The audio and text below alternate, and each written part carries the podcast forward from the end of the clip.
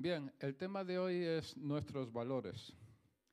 Eh, yo lo primero que quiero hacer es que en recordar que estamos estas últimas semanas trabajando la serie de Nuestra Visión. Y os recuerdo que podéis encontrar nuestra misión, nuestra visión, nuestros valores, nuestros principios y nuestra fe en la web de Amistad. Y todo ese conjunto es expresión de nuestra identidad como iglesia.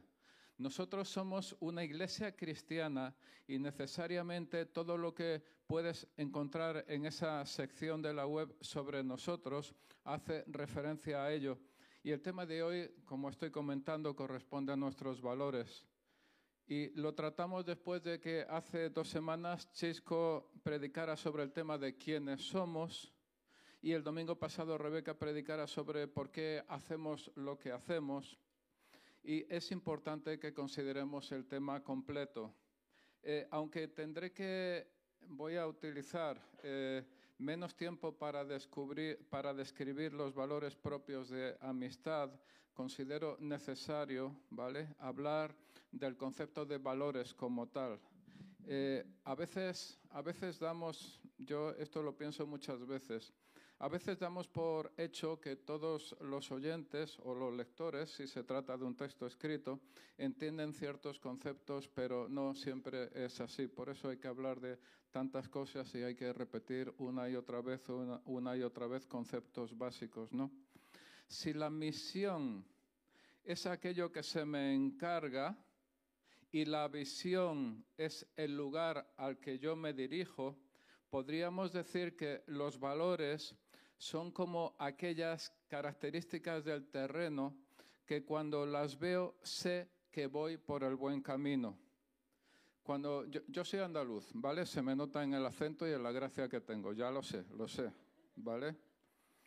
Entonces, yo voy, eh, cuando yo voy por la carretera de Andalucía a mi pueblo, yo sé sé con certeza que estoy recorriendo el camino correcto sin tener que estar leyendo continuamente los indicadores de la autovía, carteles, desvíos, postes kilométricos, etcétera, porque he ido tantas veces por ese camino que al circular voy reconociendo el terreno, una arboleda, un valle, una montaña, una población, y de pasar tantas veces tengo un mapa en mi cabeza, de forma que al ver alguna particularidad del terreno, yo sé no solo que estoy en el camino correcto, sino la distancia recorrida desde que he comenzado el viaje y la que me queda por recorrer.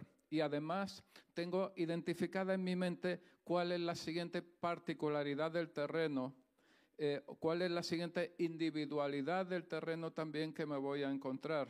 Y algo así son los valores la misión que se me encomienda, la visión hacia dónde me dirijo y los valores, puntos de referencia que me sirven para identificar que estoy recorriendo el camino adecuado. O también podría decir puntos de referencia en mi camino sobre los que tengo que estar alerta para buscar, para asegurarme de que voy por el camino correcto y en mi mente tengo un mapa, pero el mapa no es el terreno en sí, sino una representación del terreno. Y cuanto mejor sea mi mapa, más fácil será para mí llegar a mi destino. ¿Correcto? ¿Vale? Sí. Debo asegurarme de que mis valores son adecuados. De la misma manera que me encuentro alguna particularidad del terreno, también me encuentro, por ejemplo, con clubes nocturnos que podrían ser mi referencia, podrían serlo, ¿no? ¿Vale? Eh, el lugar que, podrían ser mi referencia en lugar de una buena cafetería, por ejemplo, ¿no? Por eso insisto en que es esencial que mis valores sean valores adecuados. No dudes, por ejemplo, no dudemos, por ejemplo, que personas como Hitler o Stalin tenían valores muy claros pero probablemente no eran los mejores. Uno y otro ordenaron matar, asesinar a millones de personas, porque uno de sus valores era justificar su propia política dictatorial aún a costa de la vida de seres humanos, rompiendo el principio de que la vida e integridad del ser humano desde el mismo momento de la concepción son inviolables, ¿vale? La vida e integridad del ser humano desde el mismo momento de la concepción son inviolables. Es decir, que los valores para ser adecuados, deben estar fundamentados sobre principios permanentes y estables. Pero ¿cuál es la fuente de esos principios adecuados? ¿Dónde los podemos encontrar? Solo hay dos cosas inmutables. Dios es inmutable y su palabra también. Y de ella, de esa palabra de Dios, es de donde debemos extraer nosotros los principios adecuados para fundamentar nuestra vida individual y también la vida de la Iglesia como comunidad, como entidad, como cuerpo, como grupo.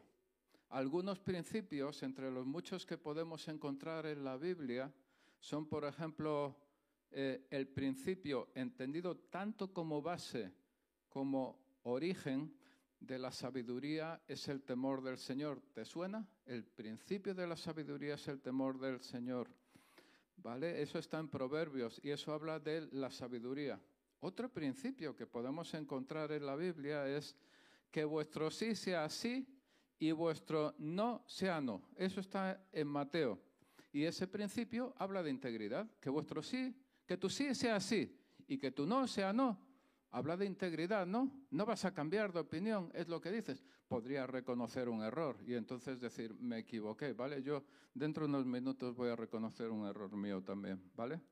Puedes decir, me equivoqué, pero es distinto, ¿verdad? ¿Vale? Una equivocación o error no afecta a tu integridad. Reconocer un error no afecta a tu integridad. De hecho, habla positivamente, ¿no? Eh, o, por ejemplo, Misericordia quiero y no sacrificio, que está en Mateo.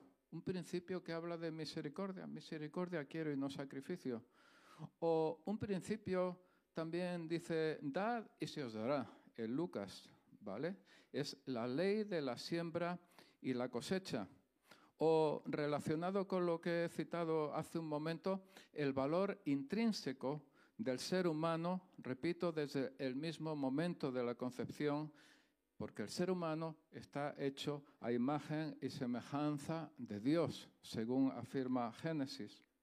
Tener valores adecuados basados en principios sólidos e inmutables brinda permanencia y consistencia a amistad a esta iglesia, ¿vale? Quiero pedir que pongáis en pantalla los valores de la iglesia, porfa, los valores de la iglesia, pantalla que vengan por aquí, efectivamente. Bien. Dice, una comunidad, habrá algún momento en que tengamos un alumbrado que sea la, como esa cosa que dan las vacas, ¿vale? Que, sea esa cosa que dan las vacas, pero todavía no, ¿vale? Pero yo lo leo. Una comunidad de gracia centrada en Jesús con espíritu generoso, culturalmente relevante, unida y diversa, que busca la excelencia, que lucha por el bien común y que vive en el poder transformador del Espíritu Santo. Lo repito, tal como está en la web, literalmente valores tal como está en la web, una comunidad de gracia centrada en Jesús con espíritu generoso, culturalmente relevante, unida y diversa, que busca la excelencia, que lucha por el bien común y que vive en el poder transformador del Espíritu Santo. Brinda, como he dicho antes, permanencia y consistencia al mismo tiempo que son características del terreno que nos ayudan a identificar si vamos o no vamos por el camino adecuado, según la misión que se nos ha asignado y la visión del lugar al que vamos. Si hablamos en términos marinos, los valores podrían representar los faros que amistad va encontrando como si fuera un faro, como si fuera un barco navegando en aguas, a veces calmadas, casi como una balsa de aceite, a veces verdaderamente encrespadas de este tiempo. ¿Vale? En este tiempo a veces las, almas, eh, las, las aguas parecen una balsa de aceite, a veces está totalmente encrespado. Yo diría que en este momento está bastante encrespada el agua que nos rodea a nosotros, ¿verdad? Se cuenta la historia de un barco que en, un, en una noche de niebla eh, estaba, ve una luz, ve una luz al fondo, alguien le está haciendo señales al barco y quien le está haciendo señales al barco le está diciendo, recordad una noche de niebla, no se veía mucho, ¿vale? Y no estamos hablando de radio, sino que estamos hablando de señales ópticas, señales luminosas. Y, ese, y ese, esas señales luminosas que le estaban diciendo al barco, mira, apártate ciertos grados al oeste. Y el barco le contesta, eh, mira, eh, soy un barco vete a saber, un barco importante, soy el capitán de este barco, mejor apártate tú. El otro, las otras luces le contestan, mira, yo no soy un capitán, yo soy un marinero de segunda clase, eh, apártate. El capitán le está diciendo de nuevo, mira, no me voy a apartar, si quieres te apartas tú. Yo soy un barco importante y las las luces de enfrente le contestan, yo soy un faro. Entonces, la cuestión de la óptica es una cuestión muy importante, ¿verdad? Eh, el, saber interpretar, y, estamos hablando de valores, hoy estamos hablando de valores, y yo estoy diciendo, si fuera una carretera, las irregularidades, las particularidades del terreno a mí me ayudan a identificar el lugar por donde voy. Si estoy navegando, si es un barco, entonces los faros me ayudan también a saber por dónde voy, me, ayudan a identificar que estoy en el lugar adecuado. ¿Sabéis una cosa? Eh, una cosa que descubrí no hace mucho tiempo cada, faro tiene una señal luminosa específica. Está en las cartas de navegación. Es decir, el faro que te puedes encontrar en La Coruña no emite la misma señal luminosa que un faro que te puedes encontrar, por ejemplo, en Vigo. Eso está, es la cadencia de las luces, la forma de las luces, está escrita en las cartas de navegación para que cuando, se, cuando un barco está circulando por la costa, sepa exactamente dónde está. De esa manera estamos comparando también con los valores que, que, estamos, eh, que estamos citando en esta misma mañana. Amistad considera sus valores dentro de los valores cristianos. Es decir, si alguno de nuestros valores que hemos leído hace un momento como iglesia contradijera cualquiera de los principios de la palabra de Dios, ese valor no sería válido. Por otra parte, los valores de las personas comprometidas con amistad deberían ajustarse a los de la propia iglesia. Y ahora sí, ahora sí vamos a hablar de forma breve de nuestros valores y vamos a empezar afirmando que somos una comunidad de gracia. Ahora sí, aterrizamos y decimos, al principio de nuestros valores, según aparece en nuestra web, decimos, somos una comunidad de gracia. La palabra iglesia, que viene del griego eclesia o eclesía, que no sé cómo se, cómo se pronuncia realmente, significa la comunidad de los llamados. Y Lutero en el siglo XVI traducía esa palabra por esa palabra griega por comunidad y la ligaba al sacerdocio de todos los creyentes. ¿Vale? Mm, algunos de vosotros me habéis, ahí es donde está el tema interesante. Algunos de vosotros me habéis oído decir, yo encuentro en la, En la Biblia yo encuentro la palabra familia, yo, yo, encuentro, somos la familia de Dios, pero yo no encuentro la palabra comunidad. Algunos de vosotros me habéis oído decirlo. Pero me he encontrado con que Lutero en el siglo XVI ya traducía la palabra, eh, ya estaba identificando la palabra iglesia, eclesia o eclesía como la comunidad de los llamados. Así que a partir de ahora ya no ya mm, voy a cambiar un poco, ¿vale? Entonces es lo que os estoy lo que se estaba comentando antes, ¿no? La ligaba al sacerdocio de todos los creyentes, por tanto, amistad es comunidad. Reunión de personas, amigos, que libremente ponen o ponemos en común nuestros ideales y sistemas de vida.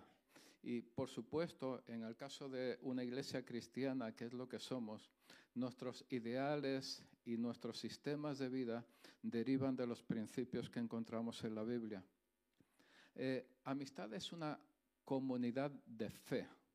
Recordemos que según Hebreos, la fe es la certeza de lo que se espera, es la convicción de lo que no se ve. Y es clave considerar que la respuesta de cada miembro, de cada uno de nosotros, hace a esta comunidad y parte de los que nos están viendo en este momento en una pantalla o nos ven en otro momento en pantalla, es clave considerar que la respuesta de cada miembro, de cada uno de nosotros, hace a esta comunidad viva y actuante en el mundo. ¿Y cómo vivimos el hecho de ser comunidad? Lo vivimos cada vez que venimos aquí un domingo, cierto, ¿no? Pero mucho más que eso. Lo vivimos Vivimos el hecho de ser comunidad cuando invitamos a un hermano a comer en casa o a tomar un café o cuando lo llamamos por teléfono para preguntar cómo está. Vivimos comunidad cuando pedimos a ese hermano que ore por nosotros porque estamos enfermos o porque tenemos un problema en el trabajo o porque tenemos exámenes la semana siguiente. Es decir, a veces algunos de nosotros tenemos la tendencia de considerar, sí, somos comunidad, entonces yo llamo a mi hermano para preguntarle cómo está y es perfecto. Le invito para tomar, para, le invito para tomar un café donde sea y eso es perfecto y eso es maravilloso. Pero comunidad también es pedirle a tu hermano que ore por ti. Comunidad también es mm, reconocer que no eres la última estrella de la perfección del universo delante de tu hermano y poder reconocer, mira, soy así, eh, tengo, tengo esta dificultad, soy así, mira, ¿sabes qué pasa? Eh, eh, no, no, me libro de la pornografía, por mucho, que, por mucho que me pelee, no soy capaz de librarme de la pornografía. ¿Quieres tú ser el hermano que me apoye en esta lucha que yo tengo? Eso es comunidad, amigo. E, eso, e, e, ¿sabes? Es decir, no, no, se trata, no se trata solo de, a veces, es que, es que a, veces como que, como que tomamos una posición de superioridad respecto al hermano. Yo soy la perfección, soy la, la cosa esa que dan las vacas, soy la cosa esa que dan las vacas, soy, soy intocable, estoy, estoy más allá del bien y del mal. Y, y, es que comunidad, es reconocer quién eres delante de tu hermano, ¿vale? Eh, eh, eh, es, así, mira, necesito, necesito tu apoyo, necesito tu ayuda, o mira, me sentía solo y no sabía a quién llamar y he pensado, a, lo mejor, a lo mejor podía tomar un café contigo. ¿Puede ser? Sí, ¿verdad? Eso, eso es hacer comunidad, ¿no? Y, eh, decimos que, que, somos una, que esa comunidad o esta comunidad es una comunidad de, de gracia, ¿no? ¿Qué es la gracia? Juan 1.17 dice que la gracia y la verdad fueron hechas realidad por medio de Jesucristo. Gracia es un favor o beneficio que se recibe sin ningún tipo de merecimiento. Y al decir que de nosotros mismos, que somos una comunidad de gracia, estamos reconociendo sobre nosotros un reflejo de la gracia de Dios. Efesios 2, 8 y 9 afirma, porque por gracia habéis sido salvados por medio de la fe, y esto no de vosotros, sino que es, sino que es don de Dios, no por obras, para que nadie se gloríe. Yo, reconociendo mi propia imperfección, entiendo que tú también tienes derecho a ser imperfecto. Yo, eh, esto, esto también lo hablamos mucho con las parejas en nuestros cursos, en el curso que está, que está a punto de acabar, ¿no? Muchas veces la relación con otra persona, si es tu cónyuge, muchas veces la relación con otra persona revela más de ti mismo que del otro. ¿Vale? Tienes que partir de que eres imperfecto. No puedes aplicar gracia si no partes de que eres imperfecto y de que tienes, de que tienes esa, eh, de que realmente lo que tienes es por, por, por la gracia de Dios, ¿no? Entonces, entonces yo que reconozco mi propia imperfección, entiendo que tú también tienes derecho a ser imperfecto y te acepto como eres y decido voluntariamente verte con los ojos de la gracia en lugar de verte con los ojos del juicio. Pero esto es una decisión que yo tengo que tomar, una decisión que tú también tienes que tomar respecto de mí, puesto que tú eres imperfecto. En verme, yo te pido, por favor, mírame con ojos de gracia en lugar de con ojos de juicio porque mis chistes no siempre son los más maravillosos. ¿Vale? Y, Maribel dice que no. Y Maribel está de acuerdo conmigo. ¿Significa esto que, cerramos los ojos eh, si entendemos que la otra persona actúa mal contra nosotros o contra otra persona? Eh, y no es así, ¿no? Porque eh, leemos en Juan 1.17 que no solo la gracia, sino también la verdad fueron hechas realidad por medio de Jesucristo. Y el máximo ejemplo, como siempre, destila de la Biblia. Dios nos ha aplicado gracia a aquellos que hemos reconocido a Jesús como Señor y Salvador, pero haremos mal si no entendemos la verdad que sustenta la base de la gracia. ¿Vale? La verdad que sustenta la base de la gracia es que Jesús tuvo que despojarse de los atributos de su divinidad y entregar su vida pura e inmaculada para derrotar al pecado y a la muerte, para que la gracia pudiera ser aplicada sobre nosotros. ¿Vale? Esta es la realidad que sustenta la gracia. No es no pasa nada, muchacho. No es que no pase nada, muchacho, es que eso está sustentado sobre el sacrificio eterno de Jesucristo. Aplicamos esta frase, quiero que pongáis esta frase, aplicamos de forma intencional gracia a los demás. ¿La tenéis por ahí esa frase? Aplicamos, la voy a leer yo de todas formas, así que no importa aplicamos de forma intencional gracia a los demás porque somos conscientes de que vivimos por la gracia de otras personas y sobre todo porque vivimos por la gracia inmerecida y eterna de Dios. Repito, aplicamos de forma intencional gracia a los demás porque somos conscientes de que vivimos por la gracia de otras personas y sobre todo porque vivimos por la gracia inmerecida y eterna de Dios.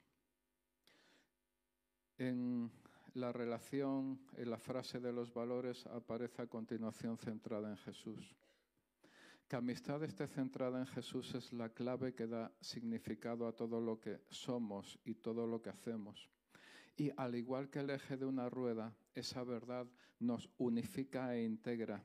Es el núcleo de la iglesia, el fundamento de nuestra cultura y ordena nuestra estructura. ¿Vale? Y en este punto conviene recordar nuestra creencia respecto a Jesús según aparece en la sección Nuestra Fe. Os he hablado de la web, ¿vale? Entonces decimos que somos una iglesia, una comunidad de gracia centrada en Jesús y en la web aparece en la sección Nuestra Fe Creemos en el Señor Jesucristo, Hijo único de Dios, que fue concebido por el Espíritu Santo, nació de la Virgen María, fue crucificado, murió, fue sepultado, resucitó, ascendió al cielo y ahora está sentado a la diestra de Dios Padre, siendo verdadero Dios y verdadero hombre. Eso es lo que aparece en nuestra declaración de fe. Y el hecho de que la iglesia esté centrada en Jesús nos aporta cuatro dimensiones. En primer lugar, nos da seguridad porque estamos fundamentados sobre los cimientos más firmes que pueda haber. Jesús, Rey de Reyes, Señor de Señores, piedra angular, el soberano sobre todas las cosas. Estamos seguros sobre la roca que es Jesucristo como iglesia. En segundo lugar, nos da guía, porque Jesús, la palabra, nuestro núcleo, es el Dios viviente que nos conduce en lo visible y también en lo invisible. El Evangelio de Juan comienza diciendo que al principio era la y la palabra estaba con Dios y la palabra era Dios. Inevitablemente nos recuerda Génesis 1 que una y otra vez repite y dijo Dios y dijo Dios, ¿vale? El principio del Evangelio de Juan dice, dice que, que Jesús, la palabra, vino al mundo nos recuerda Génesis y dijo Dios y dijo Dios. Luego es el, mismo Dios creador que, está, que aparece, que figura primero en Génesis, es el mismo Dios creador que vemos aparecer al principio del Evangelio de Juan. Entonces nos da guía. En tercer lugar nos da sabiduría, porque en Jesús habita toda la sabiduría de la eternidad. Y ya hemos leído que el principio de la sabiduría es el temor del Señor. Y en cuarto lugar, nos da poder, porque en Jesús habita todo el poder de Dios. Jesús dijo a los discípulos que recibirían poder cuando viniera sobre ellos el Espíritu Santo. Y el siguiente punto que aparece es un espíritu generoso. ¿Qué podemos decir de la generosidad? Generosidad significa que damos no solo de lo que tenemos, sino de nosotros mismos, de lo que somos, a, a dónde? A la comunidad de gracia. Amistad ofrenda dinero, energía y capacidades a otras organizaciones cristianas. Y los que formamos parte de ella también ofrendamos dinero, energía y capacidades, en primer lugar a amistad y también a otras organizaciones cristianas. Nos esforzamos en la bendición de otros, eh, eh, eh, sabiendo que Dios no nos debe nada y al mismo tiempo siendo conscientes de aquella famosa promesa en Lucas 6:38 dad y se os dará. Y la semana pasada tuvimos una actividad con colaboradores, ¿vale? Hace dos sábados, es decir, con las personas que mueven la iglesia, los que la hacen viva y vibrante. Y antes que formar, ¿vale? Eso tenemos que tenerlo muy claro. Eh, antes que formar parte del equipo pastoral de la iglesia, ¿vale? Yo formo parte del equipo pastoral de la iglesia, ¿vale? antes que formar parte del equipo pastoral de, la iglesia, soy un colaborador. ¿Vale? Chisco, antes que ser pastor de la iglesia, es un colaborador. ¿Vale? Cada cosa, cada cosa eh, eh, en, su propio lugar, ¿no? Y, somos uno entre todos los demás. Visto desde el punto de vista organizativo, ujieres, alabanza, montaje, etcétera, todos somos colaboradores al mismo nivel. La única diferencia entre nosotros es la tarea que realizamos, el lugar concreto en el que servimos, en el que cada uno de nosotros estamos situados como una roca de esta iglesia, siendo la principal piedra del ángulo de esta iglesia de amistad cristiana, Jesucristo mismo. Y también hablamos de culturalmente relevante en, cuanto a los valores. Jesús nació en un lugar perdido del imperio romano. Apenas tuvo doce discípulos principales, pero al cabo de no muchos años, el Evangelio había cambiado la cultura de todo el imperio, es decir, de la mayor parte de Europa y del norte de África. El imperio romano cayó en manos de los bárbaros hacia el siglo V y el Evangelio cambió la cultura de los bárbaros. En la Edad Media la cultura vivía en el interior de los monasterios cristianos. En el siglo XVI, Lutero, junto con otros, se empeñó en que el pueblo, en su inmensa mayoría analfabeto, aprendiera a leer usando como libro de texto la Biblia. Y quién sabe cuántos millones de personas han aprendido durante siglos a leer de esa manera, a leer en la Biblia, ¿vale? En el siglo XVIII, John Wesley afirmó, creo que lo tenemos en frase, esto de dadme cien hombres ¿Lo tenemos en frase? ¿Vale? Bien. Esta es una, frase de John Wesley. Dadme cien hombres que no teman más que al pecado y no deseen más que a Dios y cambiaré el mundo. Eso lo dijo John Wesley, no es una frase mía, ¿vale? Dadme cien hombres que no teman más que al pecado y no deseen más que a Dios y cambiaré el mundo. Y también escribió, quiero reformar la nación. Él, estaba, él era inglés, está hablando de las Islas Británicas. Quiero reformar a la nación, particularmente a la iglesia, y quiero esparcir una santidad escritural sobre todo el país. Y eso en el siglo XVIII, John Wesley en Inglaterra. Y se cuenta que en ocasiones, cuando él entraba en una ciudad, en alguna población para predicar, aún sin haberlo visto personalmente, había personas que caían de rodillas en plena calle clamando por salvación. Hay estudios que muestran que Inglaterra no sufrió a finales del siglo XVIII tensiones tan fuertes como la experimentada en Francia con la Revolución Francesa en 1789, eh, eh, que esa Revolución Francesa tuvo muchas luces, pero también muchas, muchísimas sombras, ¿vale? Porque la nación inglesa estaba en gran medida impregnada por el Evangelio. Repito, hay estudios que muestran que Inglaterra no sufrió esas tensiones tan tremendas que, sufrió Francia en la Revolución Francesa en 1789, porque, porque eh, Inglaterra estaba impregnada en gran medida por el Evangelio. De, hecho, John Wesley fue de ese mismo siglo, el siglo XVIII. ¿no? Pero hoy en día, amigo, querido amigo, hoy en día la iglesia en España es prácticamente transparente.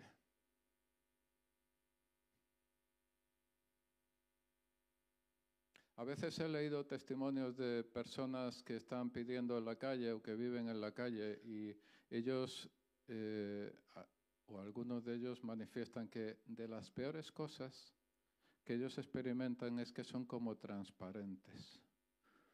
Pasa otras personas a su lado cerca de ellos y simplemente no los ven. Y esa es una de las em, situaciones más eh, difíciles para un ser humano, ¿no? Que no te vean o sea, no, no estemos pensando ya que si estás en la calle o no estás en la calle. Que no te vean, que no te vean en el trabajo, que no sepan ni quién eres en el trabajo. En la calle ni te ven, entras al autobús o lo que sea, ni te ven. Es, es una experiencia dura para, para un ser humano. Pues, ¿sabes una cosa? La Iglesia española a fecha de hoy es prácticamente transparente. ¿Lo has pensado? Por eso, por eso he citado algunas cosas de las que, de las que tenemos, o sea, algunas cosas históricas, ¿no? Entonces, la Iglesia en España, en este momento, en gran parte no es relevante para el conjunto de la sociedad pero es importante que sea relevante y por eso lo tenemos como uno de nuestros valores. Aquí entre nosotros, en este grupo, y algunos de los que están en pantalla, aquí entre nosotros hay personas muy preparadas desde el punto de vista profesional. Y hay personas que tienen un alcance social que muchos otros no tienen. Y no se trata solo de ser buenos cristianos. Necesitamos que esta sociedad en la que vivimos experimente la relevancia del Evangelio también en lo social y en lo cultural. Muchos, si lo buscas en, Internet, muchos de los investigadores y científicos que han logrado importantes avances científicos a lo largo de la historia fueron cristianos. Pero esta sociedad elimina, si haces algo, si un cristiano ha hecho algo relevante de verdad en el siglo XVIII o XIX, esta sociedad lo elimina, ¿vale? Porque, porque de alguna forma se reconstruye la historia, ¿vale? No sé qué libro, Mills, hay un libro muy famoso, es, es, un es una fecha, pero no me acuerdo cómo se llama en este momento. Bueno, reconstruir la historia. La, historia se reconstruye, pero ahí estamos nosotros. De verdad, hay muchas personas y de verdad hay, estudiantes aquí que estáis llamados a ser la eso que dan las vacas, ¿vale? De verdad, pero no, no tenemos que cortarnos, tenemos que llegar al máximo posible. No puede ser que la Iglesia española sea transparente. No puede ser que Amistad Cristiana sea transparente. Y eso es parte de todos nosotros. Y eso se construye con oración, pero se construye buscando sabiduría y capacidad en oración, buscando ideas geniales en oración. ¿no? La iglesia también decimos que es una idea diversa. Somos el cuerpo de Cristo y no, eh, eh, no, no distintos cuerpos, sino uno. Y somos miembros los unos de los otros. No somos todos iguales y no queremos, y, no queremos serlo. ¿Vale? Eh, ¿Sabes? ¿cómo decirlo? Cuando ves un equipo de mormones, donde seas, es que da, igual, da, igual lo que, da igual que ponga algo sobre sus cabezas o lo que sea, se les reconoce. No queremos que se nos reconozca simplemente porque somos todos iguales, cada uno su propia individualidad, ¿no? Pero no somos iguales, no queremos serlo, eh, pero, eh, eh, y cada uno de nosotros tenemos nuestras propias características, nuestra propia forma de, de pensar, ¿vale? pero somos todos el cuerpo de Cristo. El Salmo 139 dice, te alabaré porque asombrosa y maravillosamente he sido hecho. Maravillosas son tus obras y mi alma lo sabe muy bien. No estaba oculto de ti mi cuerpo cuando en secreto fui formado y entretejido en las profundidades de la tierra. Creemos también, estamos hablando de, unida y diversa, creemos en 1 Corintios 12, 21, el ojo no puede decir a la mano, no te necesito, ni tampoco la cabeza a los pies, no os necesito. Y un poco más adelante dice, ahora bien, ahora bien, eh, vosotros sois el cuerpo de Cristo y cada uno individualmente un miembro de Él. Y siendo unidos y diversos, necesitamos a todo pueblo, lengua y nación. Yo soy español, andaluz, que ya os he dicho que la gracia se me sale por, los, por todos los costados. ¿Vale?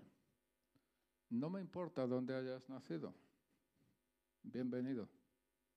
No me importa tus características de origen. Bienvenido. Bienvenido aquí. Necesitamos como iglesia a todo pueblo, lengua y nación. Y también decimos que es una iglesia que busca la excelencia. En Jeremías 48 dice, eh, es un, versículo que yo considero bastante fuerte, ¿no? Maldito, que, eh, maldito quien sea negligente en la tarea que encargó el Señor. Me parece bastante fuerte, pero está escrito en la Biblia, ¿qué le vamos a hacer, no? Y en Colosenses 3 está la versión más suave de este mensaje, ¿no? Todo lo que hagáis, hacedlo de corazón como para el Señor y no para los hombres. Realmente quiere decir lo mismo, pero, son distintas formas de presentar el mismo mensaje, ¿no? Eh, eh, la excelencia no es algo que se da por casualidad. La excelencia no, no, sucede por casualidad y ya está, ¿no? Todo se puede mejorar. Eh, ¿Alguno de vosotros sabéis algo de los principios de calidad? Principios de calidad total, ¿vale? Me encanta un principio, uno de esos principios que dice que todo se puede mejorar el principio de la mejora continua. Todo se puede mejorar. Y en este caso, en este caso, en la forma en la que se ejerce cada ministerio, busquemos siempre cómo mejorar, cómo simplificar, cómo hacer las cosas, cómo conectar mejor unos ministerios con otros, cómo ayudarnos, cómo, cómo sumar, cómo sumar unos con otros, ¿vale? porque siempre todo se puede mejorar, no importa lo bien que, estemos, eh, que estemos haciéndolo en este momento. Matrimonio, estás casado, eh, todo se puede mejorar, tu matrimonio puede mejorar. No importa, igual estás en, las nubes, es algo maravilloso. Todo se puede mejorar. Y ese es un principio, es un principio básico. Luego estamos acabando. Yo quiero que ya venga el equipo de alabanza para acá, ¿vale? También estamos diciendo que es una, somos eh, como uno de nuestros valores la lucha por el bien común. En 1 Corintios 12 dice, a fin de que en el cuerpo no haya división, sino que los miembros tengan el mismo cuidado unos por otros. Y si un miembro sufre, todos los miembros sufren con él. Y si un miembro es honrado, todos los miembros se regocijan con él. Y mira, yo lo, he visto demasiadas veces en el mundo laboral, ¿vale? Lo he visto demasiadas veces en el mundo laboral personas profesionales y áreas de empresa, departamentos de empresa, empeñados en quedar por encima de los demás, a costa de la propia empresa. Estoy, lo he visto de veces, ¿vale? Profesionales bien cualificados o no tan bien cualificados, porque el concepto no está ahí, ¿no? Y áreas, departamentos empeñados empeñados en hacerse imprescindibles cuando serían totalmente prescindibles, a costa de la empresa, a costa de la propia empresa que les está pagando, ¿vale? Y nosotros estamos diciendo aquí que lucha por el bien común. Entonces, en un área, cualquiera de nuestras áreas, de cualquiera de nuestros ministerios, yo también lo, lo digo con frecuencia, primero el bien de la iglesia, Después el bien del ministerio, por supuesto el bien de las personas, ¿no? No, no vamos, nosotros, esto, es clave, nosotros como iglesia nunca vamos a poner algo sobre el bien de, de las personas, porque nosotros somos personas y somos hijos de Dios, ¿vale? ¿Vale? Vamos a partir de eso, el bien de las personas, ¿vale? La prioridad de un ministerio es la prioridad es, es beneficiar a la iglesia, beneficiar al conjunto de nosotros. Sería, sería, una, eh, eh, sería una absoluta estupidez que cualquiera de nuestras áreas tomara decisiones sin tener en cuenta el beneficio general de la iglesia. Una estupidez absoluta.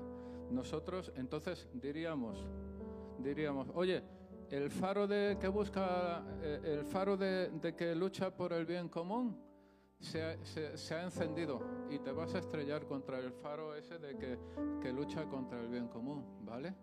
Porque es así, ¿no? El bien de la iglesia, pero no a costa del bien de las personas, que para nosotros es clave, no a costa de algo que sea un principio bíblico, ¿no? Eso es fundamental. Y el último que aparece aquí es que vive en el poder transformador del Espíritu Santo. Efesios 4 dice que en cuanto a vuestra anterior manera de vivir os despojéis del viejo hombre que se corrompe según los deseos engañosos y que seáis renovados en el espíritu de vuestra mente y os vistéis del nuevo hombre, el cual en la semejanza de Dios ha sido creado en la justicia y santidad de la verdad. Eh, deberíamos tener una frase también que dice que el poder transformador del Espíritu Santo no es algo que tuviste una vez en tu vida, se trata de algo dinámico aquí y ahora. Déjala un poco, la, deja, deja un poquito puesta esta frase. El poder transformador del Espíritu Santo no es algo que tuviste una vez en tu vida, se trata de algo dinámico aquí y ahora. Vamos a ponernos en pie, por favor. El poder transformador del Espíritu Santo está aquí en medio de nosotros en esta mañana. El poder transformador del Espíritu Santo se mueve en medio de la iglesia aquí esta mañana. No es algo del pasado.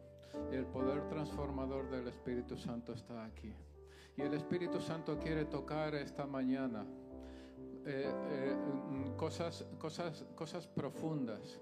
Y no importa, no importa, no importa la dificultad del problema, la historia, no hay nada, lo bastante grande, lo bastante sucio, lo bastante oscuro que el poder del Espíritu Santo no pueda transformar ahora aquí en esta mañana.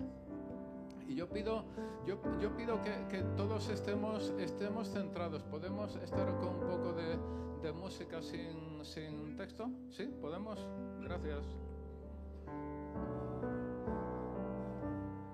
Y el poder, sí, porque lo que quiero es que, lo que quiero es que eh, estemos en un, en un ambiente de oración, en un ambiente de, adoración, porque, eh, porque el Espíritu Santo está aquí en medio de nosotros.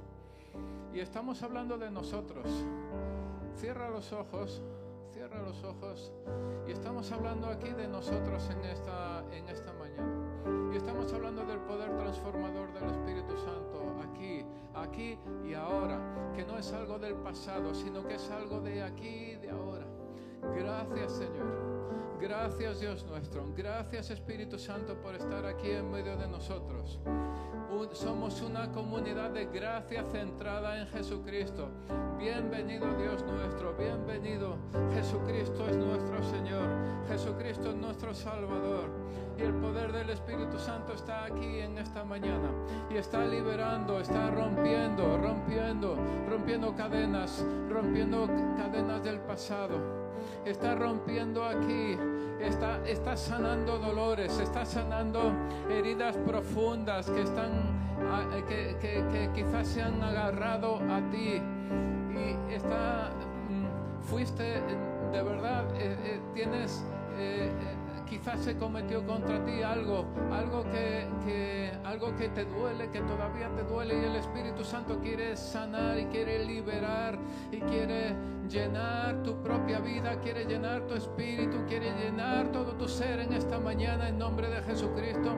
Señor, te damos gracias porque estás en medio de nosotros. Señor, te damos gracias porque eres Rey de Reyes, porque eres Señor de Señores, porque eres nuestro Salvador, eres nuestro Dios, eres grande, Señor Dios nuestro. Gracias porque para ti ninguno de nosotros somos transparentes. Gracias porque para ti nosotros somos relevantes, porque tú nos has creado de una forma maravillosa, nos has creado de una forma perfecta y nos has dado vida y tú estabas ahí cuando fuimos concebidos. En ese mismo momento de la concepción estaba el Espíritu Santo insuflando vida en medio de nosotros, en nuestro ser, en nuestra persona. Y tú tienes un plan grande, magnífico, maravilloso para cada uno de nosotros. Gracias Señor, gracias porque tú, te, tú, tú mantienes nuestra individualidad. Gracias Padre Santo, gloria a ti Jesús, gloria a ti Jesús. Mientras estamos así quiero pedir que el equipo que sale para orar habitualmente salgáis ahí por favor mientras estamos en este espíritu de adoración, en este espíritu en el que estamos buscando, en el que estamos anhelando, en el que estamos eh, eh, viviendo la libertad del Espíritu Santo. Y mientras todos nos mantenemos en adoración y en, y en libertad, quiero pedir si tú si tú necesitas más de la libertad del Espíritu Santo, si tú necesitas más de Dios, si ese dolor hay en ti, ese, ese dolor que tú estás diciendo, sí, sí me está doliendo algo de hace mucho tiempo, sí necesito respuesta, sí necesito, necesito solución para este punto de mi vida, sí eh, estoy harto de estar perdido, sí estoy harto de estar encadenado, sí estoy harto de, estar sufriendo por cosas, temas que, que, que, de los que necesito ser librado. Entonces baja aquí ahora en nombre de Jesucristo para que alguien ore por ti. Dios está en medio de nosotros dispuesto a liberar, dispuesto a romper esas cadenas está aquí esta mañana para tocar, tocar, bendecir, llenar, salvar, sanar. Si tú no has conocido a Jesucristo todavía como tu Señor, como tu Salvador, ven aquí y ven ahora porque Jesús está, está aquí. Dios Salvador, Dios Salvador, Dios Señor, gloria a ti Jesucristo. Gloria a ti, Dios nuestro. Santo eres, Señor Dios nuestro. Santo eres, Señor Dios nuestro. Santo eres, Señor Dios nuestro.